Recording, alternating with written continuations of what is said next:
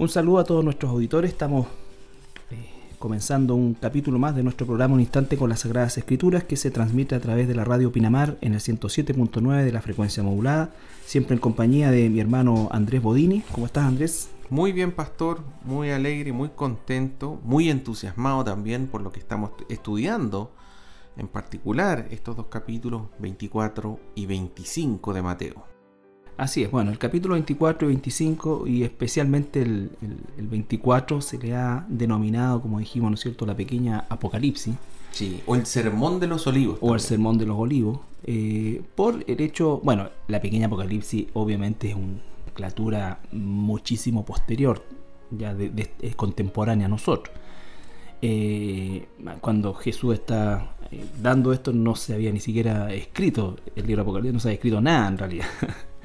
Pero este pasaje, bueno, este capítulo que es, extenso, nos introduce a, o se introduce con un par de preguntas, una pregunta o tres preguntas dentro de una pregunta, que hacen los discípulos, ¿no es cierto?, al terminar una jornada eh, bastante complicada en la semana final de Jesús, su semana pública, donde ya hemos visto que esto comenzó con la entrada triunfal el día lunes, ¿no es cierto? Y posteriormente el desalojo del templo, en fin, las múltiples veces que intentaron tentar a Jesús para, hacerle caer, ¿no es cierto? Y cómo él confrontó directamente. Cómo confrontó a los religiosos, cómo podemos ver nosotros la, desesperación de, de los religiosos al punto de unirse facciones habitualmente muy, muy contrarias como saduceos, fariseos, eh, herodianos que vendrían a ser el, Eso ya el, colmo, el, colmo, el poder político. O sea, entonces los herodianos obviamente eran eh, seguidores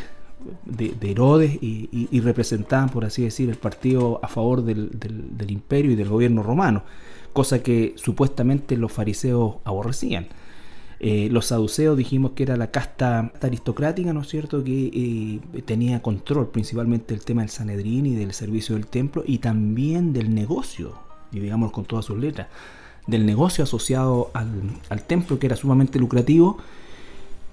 La otra vez estaba leyendo algo en relación a, lo que equivaldría los ingresos de, esa semana para, los responsables del templo eh, por la cantidad de gente que asistía y lo catalogaban alrededor de varios millones de dólares, lo que podían ellos recaudar en, esas fechas propiamente tal. Por lo tanto, lo que hizo Jesús al confrontarlo fue eh, realmente algo monumental eh, en todo el sentido de la palabra y que realmente hizo arder el alma de, de odio, ¿no es cierto? El alma de toda esta gente y lo único que cabía en sus mentes era cómo matar a Jesús cómo matar a Jesús. Así es. Ahora, una pregunta importante que la gente se puede hacer, Carlito, es por qué es tan importante estudiar lo que está apareciendo acá en el capítulo 24 y en el 25. Es decir, ¿por qué darle tanto énfasis a lo que también aparece en Apocalipsis? Es la misma pregunta que uno puede pensar cuando estudia Apocalipsis. ¿Por qué es tan importante estudiar Apocalipsis? Y hay un versículo que aparece en 2 de Corintios 5.11. 5.11 donde dice el apóstol Pablo, escribe diciendo, conociendo pues el temor del Señor, que a todo esto en inglés se traduce en la Biblia de la King, James, ¿sí? Eh, dice el terror del Señor. Conociendo pues el terror o el temor del Señor, persuadimos a hombres, pero a Dios le es manifiesto lo que somos y espero que también lo sea a vuestras conciencias. Es decir, eh, si hay algún tipo de incentivo para que un cristiano predique el Evangelio es conocer el temor a Dios o el terror a Dios o todas estas cosas terribles que van a ocurrir después en este periodo conocido como la tribulación y la gran tribulación. Hay una urgencia, siempre la ha habido, siempre la ha habido, pero si hay una época en la cual la urgencia se, se debiera eh, o debiera ser más patente es nuestra época, nuestra época contemporánea. ¿Por qué? Porque estamos frente ya a que todos estos estas profecías, todo esto, esto que está escrito tanto en Apocalipsis como en Mateo, que podría resultar algo eh, yo siempre me recuerdo, ¿no es cierto?, la muerte de los dos testigos en el capítulo 11 de, de, de, Apocalipsis, cuando dice que todo ojo le verá. Todo, entonces, claro, ¿cómo, ¿cómo es que ellos podían imaginar que todo ojo, toda persona en el mundo, como para, para nosotros es una situación eh, totalmente rutinaria, rutinaria, o, sea, o sea, no tenemos, por lo tanto, la urgencia de predicar el Evangelio es, eh, debiera ser en esta época mucho, mucho más, más, patente en la vida nuestra como cristianos, por el hecho de que eh, el juicio de Dios se acerca, ese juicio que va a estar en, función de estos siete años de tribulación, pero posteriormente, ¿no es cierto?, el, juicio final y el, anhelo de nuestro corazón es poder eh, comunicar, como dice ahí, persuadir a los hombres de lo que, de, quién es Dios en primer lugar y, qué, qué, cuál es nuestra condición, cuál es el destino o los dos únicos destinos en que los seres humanos se van a ver embarcados en la eternidad, que son el destino eterno en el cielo con Dios o en el infierno para siempre separado, separado de Dios. Entonces, esas son cosas que la gente no quiere escuchar, no quiere escuchar. Muchas personas inmediatamente cuando se comienza a usar este vocabulario, incluso ya empieza inmediatamente a, a, apartarse, quizás alguno ya va a comenzar a querer cambiar el dial, pero por favor no lo haga, porque justamente el propósito de, este, de estos estudios es que usted conozca y, también conozca a aquel que salvó o nos salvó y nos extiende salvación, que es nuestro Señor Jesucristo. Así es. Y bueno, otro aspecto también muy importante es que estos capítulos son principalmente asociados a la profecía. Absolutamente. Y el primer versículo los primeros versículos hablan de que Jesús salió del templo y lo, vimos nosotros en los evangelios paralelos, le hablaban a Jesús y le decían, pero mira qué belleza el templo que nos construyó el rey Herodes. Era un hermoso templo, absolutamente monstruoso, gigante, bello, y Jesús le hace una profecía. Entonces uno podría preguntarse, bueno, ¿y por qué Jesús hace esta profecía de que eh, no quedará aquí piedra sobre piedra, dice, mm. que no sea derribada. Y es muy importante tener claro de que aquí Jesús nos está demostrando, no nos está diciendo, nos está demostrando que la profecía que viene a continuación es verdad. Y es porque en aquellas épocas, bueno, em, eh, varios profetas del Antiguo Testamento hacían profecías a corto plazo y hacían profecías a largo plazo. Las profecías a corto plazo demostraban cuáles eran sus credenciales de profeta. Era profeta. Claro, y nosotros sabemos, a partir de lo que dijo Jesús en el versículo 2, de que efectivamente esa profecía, que a todo esto es una profecía que sería totalmente tirada de las mechas, por así decir.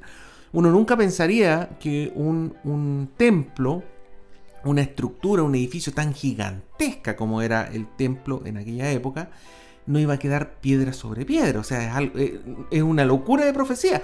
No es como estas profecías chantas que salen hoy en día que dicen, mira, yo veo algo muy grande para tu vida. ¿ah? Tú vas a ser muy, muy, muy bendecido. A ti te va a ir muy bien. No sé qué, pero no. Aquí era una profecía, pero absolutamente, por así decir, eh, que, va contra cualquier lógica humana. Y además sumamente detallada, al punto de llegar eh, piedra sobre piedra y quedar la superficie lisa como si nunca hubiese habido nada ahí. Y eso es lo que se confirmó. Entonces, como esa profecía a corto plazo se confirmó, ya quedaron establecidas, por así decir, las credenciales de profeta de Jesús. Jesús. Y ahora él hace una profecía a largo plazo. A largo plazo, exactamente. Exactamente. Es tan importante lo, lo que tú estás estableciendo, porque efectivamente cuando estamos viendo aquí lo que Jesús está respondiendo y ya ahora entrando a la profecía a largo plazo, eh, dentro de esa profecía a largo plazo, así como también, así como también eh, era impensado y, realmente algo casi, o sea, no casi, imposible de que alguien destruyese o, o, se destruyese un templo de esa magnitud. Así también hoy día hay mucha gente que es, y estoy hablando de cristianos, que son de alguna manera escéptico de que se vaya a reconstruir o construir el tercer templo. Eh, entonces eh, tenemos por un lado pueblo de Dios que trata de dar una interpretación alegórica a este concepto del tercer templo, porque obviamente a nuestros ojos y a la realidad actual resulta imposible porque ahí está puesta la mezquita. pero algo va a pasar que solo Dios sabe. Y está claro. Fíjate que Daniel, el profeta Daniel, hace lo mismo cuando habla de las 70 semanas de eh, la nación de Israel. Él describe el servicio del templo. Él, él describe, en primer lugar, describe cuánto se iba a demorar en reconstruir el templo, desde que se diera la orden de Artajerjes hasta que ya se terminara la muralla externa. Y eso Nehemia. perdón, Nehemia. Y eso se cumplió, o sea, se cumplió a la perfección. Y después hace esta predicción del Mesías que había de venir, que también se cumplió. O sea, se cumplió la primera, a cabalidad. Se cumplió la segunda profecía a cabalidad y queda la tercera parte, que es esta última semana, estos últimos siete años, ¿cierto?, de profecía que queda. Y dentro de esa profecía, como dices tú, Carlito, ahí menciona que iban a cesar el sacrificio. Y para que comience el sacrificio, tiene que haber templo.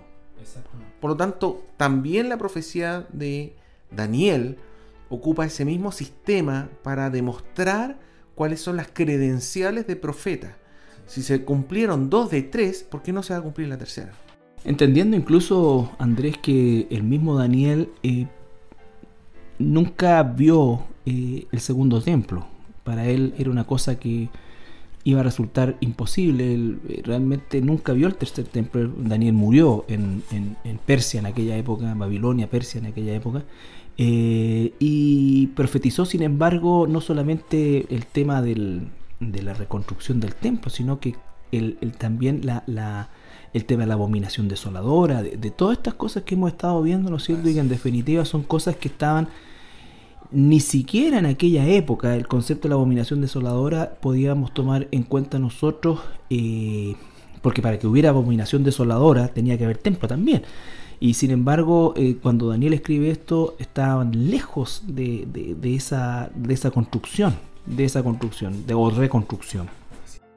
Bueno, y el versículo 3, como mencionabas tú, Carlito, ahí va la pregunta, esta gran pregunta que Jesús eh, se explaya dos capítulos enteros respondiéndola. Vimos que dentro de la pregunta pedía cuáles eran las señales del, final de los tiempos, ¿cierto? Del, del, fin del siglo, dice eh, específicamente. Y vimos en los programas anteriores que habían varias señales asociadas a eso. Había señales de, que el versículo 8 llama eh, inicio de dolores de parto, eh, pero que son principalmente falsos cristos, gente que va a ser engañada, hambruna, hambruna, terremoto, guerra, rumores de guerra, dice, persecución, de los santos. traición. Y finalmente esta predicación también habla de esta predicación del Evangelio en todo el mundo. Y termina versículo 15, lo que vimos la semana pasada. La abominación desoladora. Una señal inequívoca. Claro, y una señal que además eh, determina el tiempo de todas las anteriores. De todas las anteriores en el sentido de señal. Mm, eh, obviamente la, guerra y todo, como lo hemos dicho muchas veces, y todo lo que se nombra hasta el versículo 14 de alguna manera ha existido en la historia del cristianismo y la historia de la humanidad. Pero específicamente hablando de la historia del cristianismo, había persecución, traición, todo esto. Pero cuando llegamos al versículo 15, eh, ese versículo 15 es como que encierra eh, en el tiempo futuro todo lo que anteriormente se dijo. Exacto entendiendo que se produce hoy, hoy mismo, en países musulmanes, en países ateos, comunistas, ¿no es cierto? Eh, hay persecución y muerte, sobre todo en los países musulmanes, de, hermanos nuestros, pero cuando dice, por tanto, cuando va la abominación, en el lugar santo, la abominación desoladora en la que habló el profeta Daniel, el que le entiende, eso inmediatamente calendariza todos los eventos en esta etapa o en este periodo de siete años que hace alusión de la semana 70 de la profecía de Daniel. Claro, todas las señales que hablamos anteriormente son señales que por así decir podrían darse en mayor o menor grado a lo largo de estos 2000 años. Pero desde el momento que habla de la abominación desoladora, ahí nos está diciendo no. Todas esas cosas van a ocurrir, pero cuando ustedes vean la abominación desoladora, ahí ya estamos entrando, por así decir, en, en, terreno, en el área chica, digamos. ahora, ahora sí que ya empiezan los dolores de parto. Exactamente. Bueno, hoy día vamos a continuar, ¿cierto? Con el versículo 16, al 28. Mateo capítulo 24, versículo 16 al 28. Entonces, los que están en Judea huyan a los montes. Me voy a permitir leer otra del versículo 15 para que usted enganche con, ese entonces. Claro. Por tanto, cuando veáis en el lugar santo la abominación desoladora de la, que habló, de la que habló el profeta Daniel, el que lea entienda, entonces los que estén en Judea huyan a los montes. El que esté en la azotea no descienda para tomar algo de su casa. Y el que esté en el campo no vuelva atrás para tomar su capa. Más, hay de las que están encintas en aquellos y las que críen en aquellos días. Orad pues que vuestra huida no sea en invierno ni en día de reposo. Porque habrá entonces gran tribulación, cual no la ha habido desde el principio del mundo hasta ahora, ni la habrá. Y si aquellos días no fuesen acortados, nadie sería salvo. Mas, por causa de los escogidos, aquellos días serán acortados.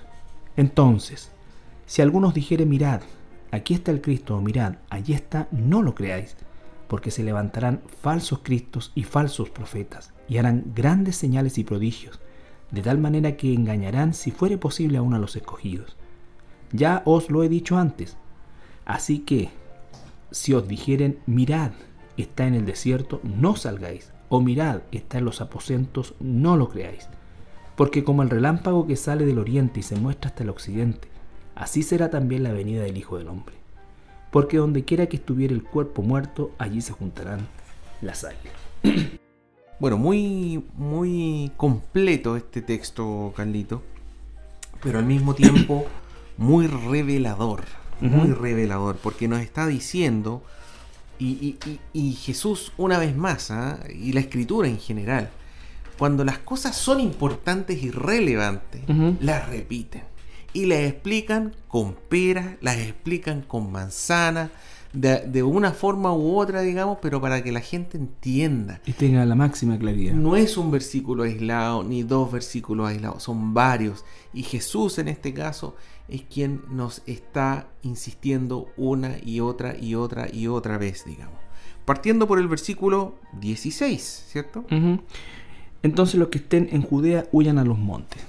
Bueno, si entendemos nosotros que durante este periodo de siete años va a existir un Estado, eh, diríamos nosotros, de un gobierno o de una, de una confederación, como dice la escritura, de 10 de diez reyes o de 10 gobernantes, en las cuales en un momento determinado la figura del anticristo va a emerger como el líder principal, se va bueno, dicho sea de paso, todo lo que está sucediendo hoy día se encamina hacia eso. Recuerda, estamos hablando de globalización, de se está hablando ya de un mundo unido a todo nivel, a todo nivel. Somos más diferentes que nunca, pero sin embargo estamos de alguna manera ligados más que nunca. Y todo esto está eh, preparándose justamente para que se pueda ejercer este control mundial por parte de esta, de esta federación de 10 de 10, de 10 eh, gobernantes o de 10 líderes, de los cuales el anticristo va, por supuesto, como dije anteriormente, a emerger como el líder principal. Y una de las cosas que va a suceder al momento de esta o posterior, inmediatamente posterior a la abominación desoladora que ocurrirá dentro de la mitad o a la mitad de esa semana 70, es decir, a los tres años y medio, tal como dice el profeta Daniel, a la mitad de la semana se va a cortar el sacrificio todo y la, la persecución va a comenzar de manera feroz. Por eso es que la urgencia de huir, la urgencia de huir, eh, y a los primeros que va a comenzar a perseguir es a los judíos. A los que están en Judea, dice. Ah, claro, a los que están en Judea. ¿Por qué? Porque el anticristo va a estar en Jerusalén. Bueno, nos confirma, este versículo nos confirma que la abominación desoladora que dice ahí del lugar santísimo o del lugar santo se refiere al templo. Al templo. ¿Ah? Entonces nos confirma, ¿por qué? Porque justamente lo primero que nos dice, los que estén en Judea, huyan a los montes. Huyan a los montes. Ahora, ¿por qué los montes? La otra vez estaba escuchando yo que es probable porque en todas las el área geográfica cercana a Jerusalén y sus alrededores eh, está lleno de cuevas en los montes. Entonces hay mucho lugar donde esconderse. sí. son es, específicamente eh, a las afueras de Jerusalén existen muchas, bueno, no muy lejos de ahí también está toda esta zona de, de a pocos kilómetros, estoy hablando yo, 10, 20 kilómetros de, Jerusalén se encuentra todo el área donde están donde se encontraba el rollo del Mar Muerto, frente al, Mar Muerto, toda la zona de Qumran, que es una zona, pero muchas, miles de, cuevas. Eh, y el tema es, ¿no es cierto?, que efectivamente tienen que rápidamente, rápidamente huir porque la persecución que comienza ahí en Israel y específicamente en la zona de Judea, Jerusalén, Jerusalén y, Judea y bueno, y después a todos lugares, pero ahí mismo dice, entonces aquí también confirma el carácter judaico que tiene este, este capítulo. Claro. ¿No es cierto? Que no es para la iglesia. No es para la iglesia. No, aparece el rapto aquí. Nunca se le dice a la iglesia que huya. Nunca, jamás. Nunca, jamás. ¿Me entiendes? Entonces, pero ahí se le dice que tiene que huir a los montes, a los montes. Entonces es un, es un llamado absolutamente urgente. Todo lo que viene a continuación se deriva de este llamado urgente de huir. El que esté en la azotea no descienda para tomar algo a su casa. Lo normal o lo habitual, ¿no es cierto?, es que la gente de alguna manera trata de rescatar algo de valor, ¿no es cierto?, o algo que supuestamente va a necesitar. Claro. Y, y vuelve y muchas veces a partir de ese volver pierde la vida. ¿Ya? Versículo 17 dice, el que esté en la azotea no descienda para tomar algo de su casa. Ya, eso también es importante. Fíjate qué importante, porque el 90% de las casas en Jerusalén son eh, lo que llamamos nosotros aquí en Chile pareadas y pueden ser de hasta tres pisos, porque el territorio es tan pequeño, o sea, es tan escaso el metraje cuadrado, por así decir. No hay patio, ustedes nunca van a encontrar en Jerusalén un antejardín como pueden encontrar en, en algunas partes de nuestro país, ni patios del tamaño. No, es todo muy reducido. Nosotros visitamos un barrio lujoso o, catalogado como lujoso en Jerusalén y la verdad que era bastante promedio incluso menos que promedio era bonito era verdecito pero las casas eran casas algunas eran de tres pisos no es cierto pero estaban pegaditas y, y con escaso terreno entonces este concepto de la azotea es algo que probablemente en aquel entonces eh, no, no, se vislumbraba como, como, como hoy día es tan patente, es tan increíble. Y toda la gente tiene sus terrazas arriba en el verano que hace mucho calor, ahí pasa gran parte del tiempo. Correcto. Entonces, el llamado es lo que decías tú, Carlito. Urgencia, huir, no volver a tomar nada, no, volver a tomar. Fíjate que en Zacarías 13.8. No baje a buscar el celular, no le va a servir. Zacarías 13.8 dice: Y acontecerá en toda la tierra, dice Jehová, que las dos terceras partes serán cortadas en ellas y se perderán, más la tercera quedará en ella. Uy, esa es la urgencia. En Apocalipsis 13:7 dice, y se le permitió, refiriéndose al anticristo, y se le permitió hacer guerra contra los santos y vencerlos. Esto Jehová ha permitido, es parte del plan de Dios, hacer guerra contra los santos y vencerlos. También se le dio autoridad sobre toda tribu, pueblo, lengua y nación si es parte del plan, huye. No vayas a buscar, como decías tú, Carlito. Interesante que ahí en Apocalipsis usa el término santo, entendiendo que al momento de que el anticristo ocurra la abominación desoladora, en ese momento va a caer la venda de los judíos Estoy hablando en términos muy, muy, muy rápidos, ¿no es cierto? Pero va a caer la venda de los judíos y van a darse cuenta que no solamente que el anticristo no es el Mesías, sino que es realmente el anticristo y se van a dar cuenta en ese momento que efectivamente Jesús es el Mesías. Al que traspasaron. Al que traspasaron. Al que traspasaron. Y llorarán. Así es. Entonces esto es como un poco como cuando Lot tuvo que salir corriendo. Rapidito. De, de Sodoma. Sodoma. Eh, y la esposa se dio vuelta. No mires atrás, mira hacia adelante nomás. Eh, y, yo me acordé un poco, Carlitos, de, de, caso Chile. No mande a su esposa a buscar algo para deshacerse de ella, no. Mi hijita, o manda a la suegra quizá. Sí. Suegrita puede ir a buscar el computador. Suegrita, baje a buscar mercadería Cuenta hasta 50 y después nos sigue. En Chile, aquí estamos transmitiendo desde Chile, ¿cierto? Entonces, en Chile han ocurrido últimamente dos tsunamis, el año 2010 y el año 2015. Y eh, han ocurrido muertes por parte de personas que luego de el terremoto volvieron a buscar cosas. Volvieron a buscar cosas. Y producto de eso murieron. Murieron. Eh, entonces, esto tiene, por así decir, un grado de urgencia semejante, mucho mayor, porque esto va a ser una persecución como nunca la ha habido. Sí, no se olvide, no se olvide también, Andrés, el ejemplo que tú estás dando, ¿no es cierto?, es, es, es sumamente atingente eh, porque en realidad uno no nunca logra dimensionar el, poder de la, entre comillas, de la naturaleza y cómo una ola puede provocar tanto, tanto problema. Y cuando dice una ola de 6, 7 metros, uno se imagina en realidad, bueno, 6, 7 metros no es como tanto, pero el poder que eso tiene es gigantesco. Ahora bien, tecnológicamente, eh, el anticristo va a estar, eh, digamos, eh, equipado para hacer una persecución, una operación, podríamos decirlo, peineta, muy, muy, muy efectiva, muy efectiva en el sentido de la rapidez, en fin. O sea, imagínense la tecnología que tenemos en este tiempo, dos mil años después. El otro día se, se, habían perdido unos andinistas en un cerro, mandaron estos drones. ¿Usted cree que el anticristo no va a mandar drones o cualquier tecnología que tenga a las partes más remotas de los cerros. Y no solamente drones, sino que estos aviones eh, con, con, con, con eh, armamento. Con armamento, con cámaras infrarrojas. ¿Quién sabe la tecnología que va a haber en ese momento con la velocidad que está ocurriendo hoy en día? Versículo 18. 18.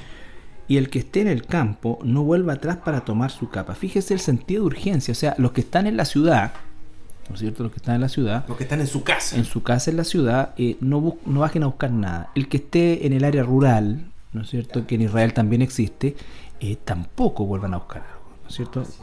Porque normalmente si uno se pone a trabajar en el campo, no está abrigado, no. ¿cierto? Porque hace mucho calor, es labor física, qué sé yo. Entonces en este caso se saca la capa, se saca su chaqueta, su carpa, su abrigo, lo que sea, digamos, y probablemente lo hace cerca de, de, de, la de, la casa, del lugar donde se almacena, qué sé yo, uh -huh. y se pone a trabajar en la mitad del campo. La urgencia es tal que el Señor le dice, donde estés parado, huye a los montes, directo, huye, sí. no mires atrás.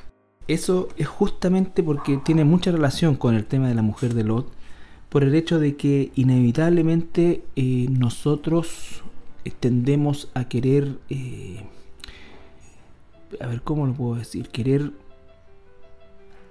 de alguna manera no creer en Dios y, creer más en lo que nosotros necesitamos, ¿no es cierto? Eh, y este tema consiste, obviamente aquí hay una, un, un, tema de exageración, quizás puede usted pensar, porque el tema de fondo es la urgencia, la realidad es esa, la urgencia, eh, pero a lo mejor alguien no va a bajar probablemente a la azotea a buscar algo puntual, sino que lo que está diciendo eh, es es la, cómo es que la mente humana está en un momento determinado eh, tan eh, ensimismada con las cosas del mundo, aun cuando viene el cataclismo más grande. Ustedes fíjense que el Titanic se estaba hundiendo y la gente estaba de alguna manera, ¿no es cierto?, guardándose las cosas eh, y en medio del océano. eh, Con, ¿De qué te va a servir? Al contrario, mucha gente se ahogó por el peso de las cosas que llevaba se dieron vuelta barcos de, de, estos botecitos de salvavidas porque la gente no quiso dejar cosas que eran de valor. Entonces, eh, esto mismo, o sea, nuestra, nuestro, nuestro pensamiento, la mujer de Lot estaba viviendo de manera atroz en, en, Sodoma, pero sin embargo igual algo de valor, eh, se, sentía ese, ese espíritu de, de, apego a, a, lo que Dios quiere que nos, no, no, nos deshagamos, especialmente en este tiempo. Entonces, muchas veces nosotros, los seres humanos, solamente nos damos cuenta de esto cuando estamos evidentemente a puertas de la muerte. Siempre estamos con la posibilidad de morir.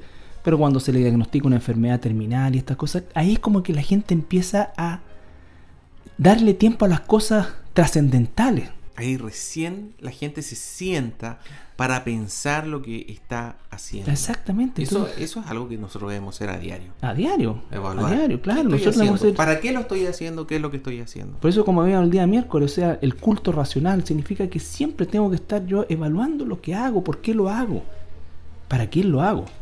Versículo 19, Carlito. Este es un versículo que a mí, personalmente, yo creo que a muchos les da mucha pena. Porque eh, dice, más hay de las que estén encintas y de las que críen en aquellos días. ¿Qué más se puede decir? Un hay, un hay. Es una, es una expresión de dolor, porque obviamente una mujer no embarazada va a poder correr más rápido que una embarazada. Una mujer sin hijos o una familia sin hijos va a poder eh, concentrarse en huir más rápido.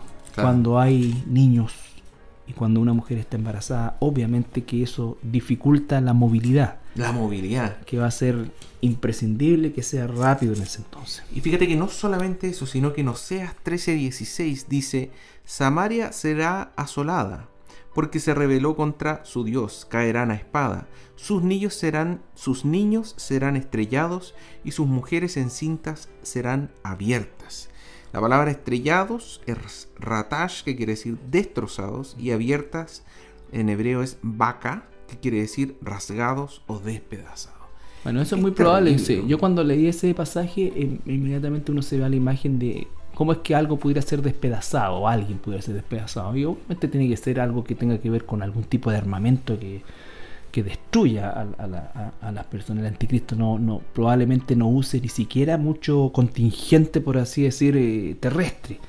Pero, pero, la cosa es que va a ser horrible, Pero uno, y uno también se acuerda, Carlito, de la historia de Herodes en los tiempos de Jesús. Esta persecución a, todo aquel niño menor de dos años, menor de dos años y también eh, es semejante a Egipto, ¿cierto? Con Faraón haciendo la persecución cuando estaba Moisés. Es decir, si el espíritu de Satanás estaba actuando en, en esas dos instancias, puede que no solamente se refiera a que las mujeres encintas y que estén con crías pequeñas, con niños pequeños, eh, van a tener un, escape más dificultoso, sino que va a haber una especial persecución a ellos. Exactamente, un, odio, un maltrato, un, algo terrible, digamos, enfocados a ellos. Fíjate que no, no nos, nos duele este tipo de cosas, pero son cosas que van a ocurrir y que el Señor nos advierte.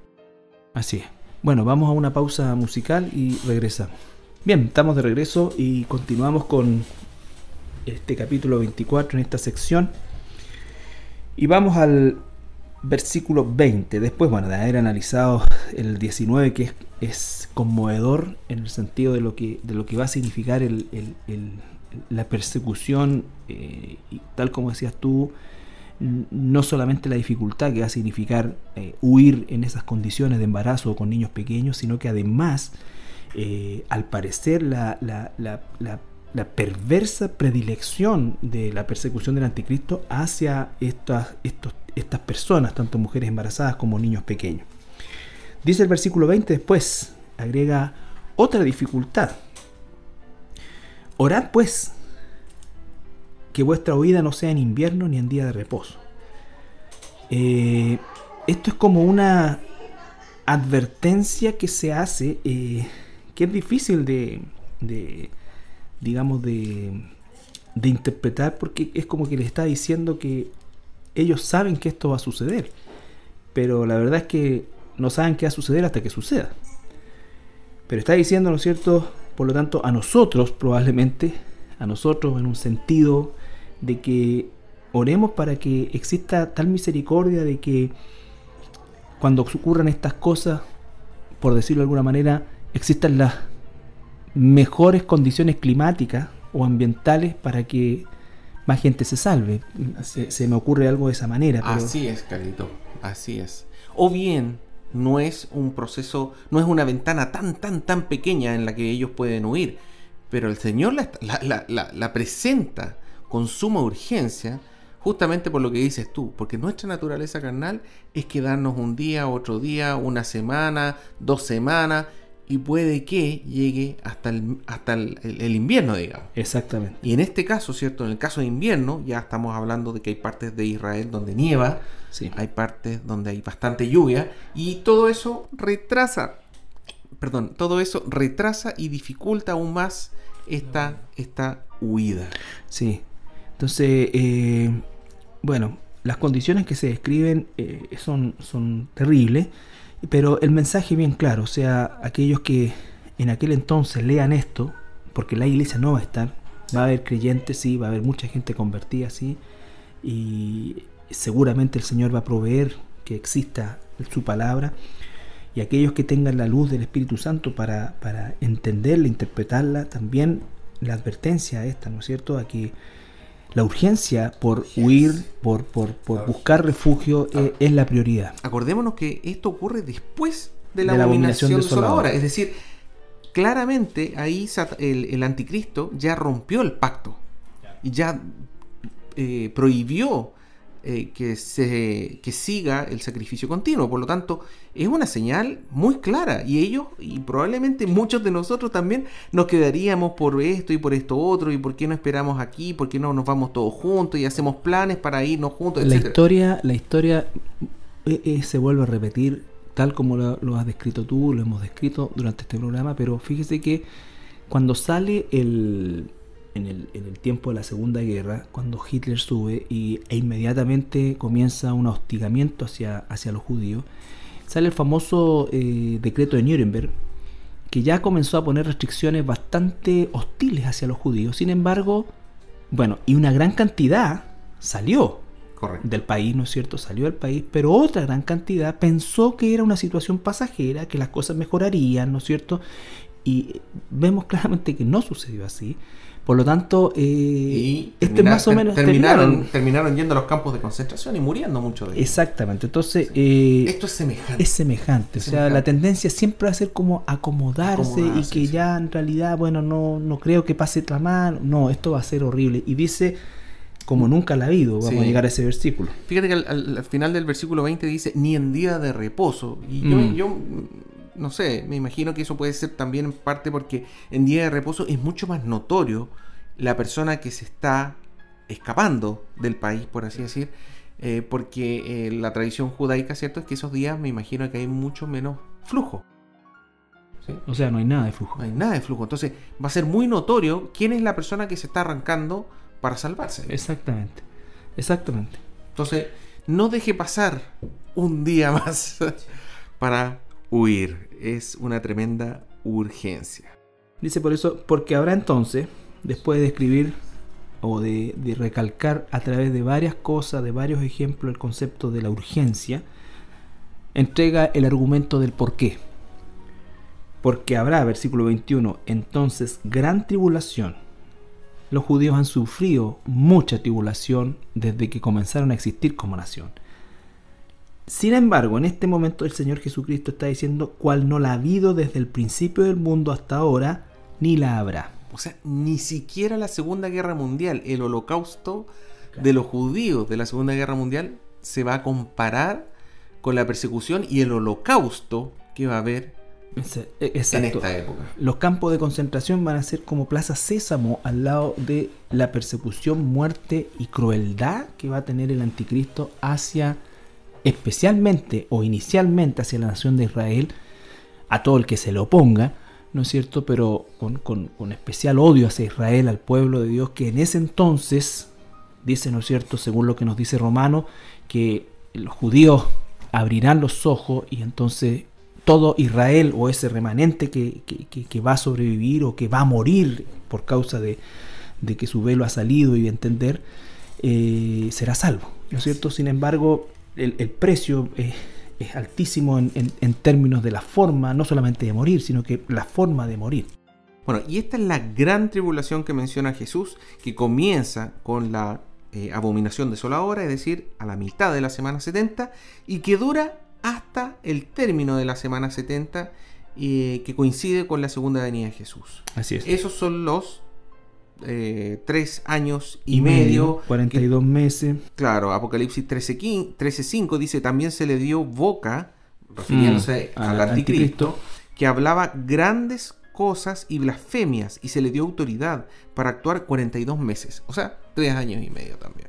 Entonces, se confirma que esta gran tribulación que habla Jesús en el versículo 21 va a durar tres años y medio. Y medio. Así es. Versículo 22. Y si aquellos días no fuesen acortados, nadie sería salvo. Más, por causa de los escogidos, aquellos días serán acortados. Bueno, acá obviamente está hablando en dos sentidos de acortado.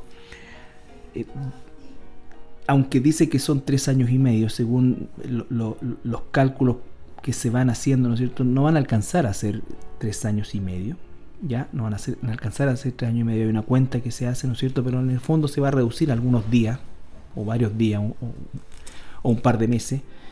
Eh, en primer lugar eso, y porque justamente está en relación con lo que dice el versículo 21, la magnitud de esta persecución, de esta tribulación, que si no se acortara el periodo de tiempo, no quedaría nadie vivo. Claro. No quedaría nadie vivo. Pero también tiene que ver un poco con lo que hemos leído en los versículos anteriores y en paralelo cuando dice, por ejemplo, Apocalipsis 6:12, miré cuando abrió el sexto sello y aquí hubo un gran terremoto y el sol se puso negro como tela de silicio y la luna se volvió toda como sangre y las estrellas del cielo cayeron sobre la tierra como la higuera deja caer sus higos cuando es sacudida por un fuerte viento, y el cielo se desvaneció como un pergamino que se... y todo monte y toda isla se removió de su lugar está lleno de citas a lo largo de todo el Antiguo y Nuevo Testamento eh, sobre cómo el sol pierde su capacidad de, alumbrar. la luna también y las estrellas también. Entonces, lo que, lo que también eh, podría estarse refiriendo Jesús es no solamente acortarse en términos de días, de número de días, sino que de días, de días, de horas, día.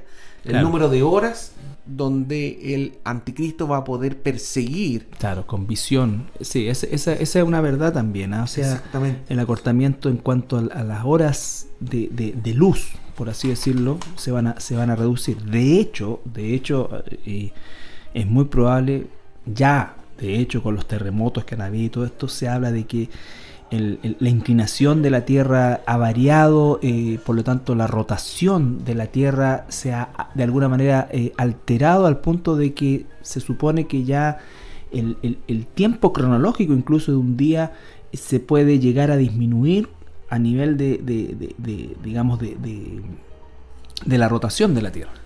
Sí, fíjate que también en Apocalipsis 8.12 dice, y termina diciendo, digamos al final, y no hubiese luz en la tercera parte del día. Entonces, también habla de esto, cuando, cuando habla de que el sol eh, se oscureció, que la luna se pone roja, que las estrellas cayeron, etc., eh, está asociado a la oscuridad y todo lo asociado que vamos a ver nosotros después del versículo 29, todas las catástrofes que eso implica, la oscuridad en la tierra, pero que por otro lado permite que este remanente de los elegidos, Exacto.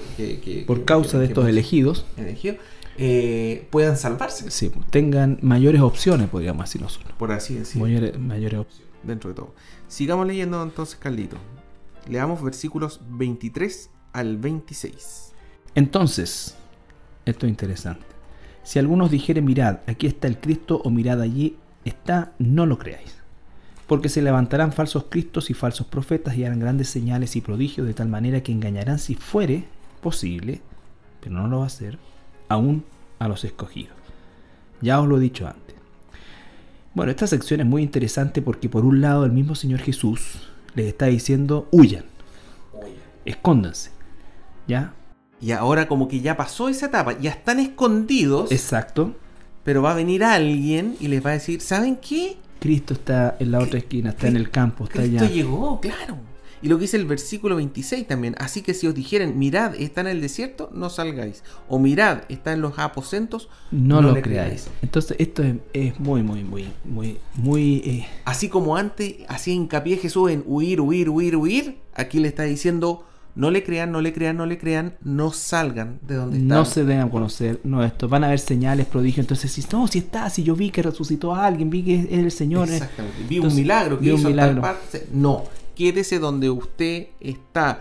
Dice, eh, mira donde dice, está en el desierto. No, usted quédese en los montes escondidos donde logró establecerse. Exacto quédese ahí no se, no se mueva. Porque mira, y ahí, ahí viene el porqué, versículo 27. Y esto es importantísimo porque las instrucciones son tan claras, tan precisas, tan concisas, ¿no es cierto? No hay forma de eh, aplicarle esto a la iglesia de partida, ¿ya? Pero son tan claras las instrucciones que la verdad es, tengo la absoluta certeza de que los hermanos en aquel entonces van a tener esta palabra y, esta palabra les va a, a entregar la luz justamente para no salir, para no ser engañado. Dice, porque como el relámpago, y acá viene, ¿no es cierto?, la segunda venida de nuestro Señor Jesucristo, como nos relata Apocalipsis, ¿no es cierto?, el jinete en el caballo blanco, dice, porque como, como el relámpago que sale del oriente y se muestra hasta el occidente, así será también la venida del Hijo del Hombre. Así será la venida del Hijo del Hombre. Es decir, va a ser un evento que va a abarcar toda, todo el planeta, por así decirlo. La segunda venida de Jesucristo es una cosa eh, inminente, no, va a haber lugar a duda. No va a haber duda, nadie va a decir, oh, churra, ¿y cuándo me llegó? Me lo perdí. Se me fue. Debo haber estado, no sé, eh, viendo tele en la cueva. pero, Cable. pero el versículo 28 está asociado también porque dice, porque donde quiera que estuviera el cuerpo muerto, allí se juntarán las águilas. Y eso, y eso tiene que ver con lo que encontramos en Apocalipsis, Apocalipsis 19, 15 al 17. Apocalipsis 19, famosa 15 al 17 y el versículo 21 también. Y los ejércitos de, eh, de su boca refiriéndose al, Señor Jesucristo, ¿no es cierto? De su boca sale una espada aguda para herir con ella a las naciones y él las regirá con vara de hierro. Y él pisa el lagar del vino del furor y de la ira del Dios Todopoderoso. Y en su vestidura y en su muslo tiene escrito este nombre, Rey de Reyes y Señor de Señores. Y vi a un ángel que estaba en pie en el sol y clamó a gran voz diciendo a todas las aves que vuelan en medio del cielo, venid y congregaos a la gran cena de Dios para que comáis carnes de reyes y de capitanes, y carnes de fuertes y carnes de caballos y de sus jinetes, y carnes de todos, libres y esclavos, pequeños y grandes. Y vi a la bestia, a los reyes de la tierra y a sus ejércitos reunidos para guerrear contra el que montaba el caballo y contra su ejército. Y la bestia fue apresada, y con él el falso profeta que había hecho delante de ella las señales con las cuales había engañado a los que recibieron la marca de la bestia y habían adorado su imagen. Y todos fueron lanzados vivos a un lago de fuego que arde con azufre. Y los demás fueron muertos con la espada que salía de la boca del que montaba el caballo, y todas las aves se saciaron de las carnes de ellos. Entonces, versículo 27 y 28 no es que haya llegado la segunda venida de Jesús, ni que estén ya las aves, las águilas o los buitres comiéndose a, a, todo el ejército que murió, sino lo que está refiriéndose el versículo 27 y 28 es que no salgan quédense en sus cuevas, no le crean, no le hagan caso, porque cuando venga Jesús, va a ser muy claro, y después que venga Jesús, cuando haya derrotado al ejército, ustedes van a ver una mancha negra de aves volando sobre todo el sector donde murió ese ejército en la famosa guerra de Armagedón. Armagedón. O Armegido. Que es un lugar geográfico. Así es. ¿Ya? Bien, vamos a un nuestra última pausa musical y regresamos ya.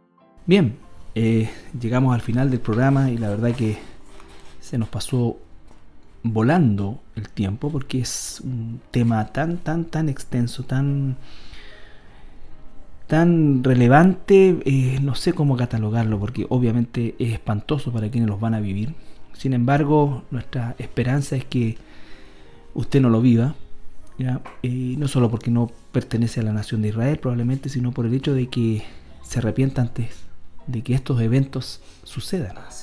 Andrés dijo al comienzo del programa que y hablaba de la certificación de los profetas y Jesús es un profeta, no solamente es el Hijo de Dios, que ya con eso es, es más que suficiente, sino que también es un profeta aprobado. Entonces todo lo que Jesús dijo se ha cumplido. Por lo tanto, esto también se va a cumplir Sí o sí. Al pie de la letra. Ni una letra ni una tilde de su palabra va a quedar sin cumplirse. Y nosotros anhelamos en nuestro corazón que el Espíritu Santo le, conceda ese arrepentimiento para que usted vea hoy con la luz espiritual estos eventos que están descritos acá y que el Señor le salve de este periodo. Le salve este periodo. Así es que le damos gracias al Señor por quienes nos escuchan y nos encontramos en nuestro próximo programa. Que el Señor le bendiga. Muchas bendiciones.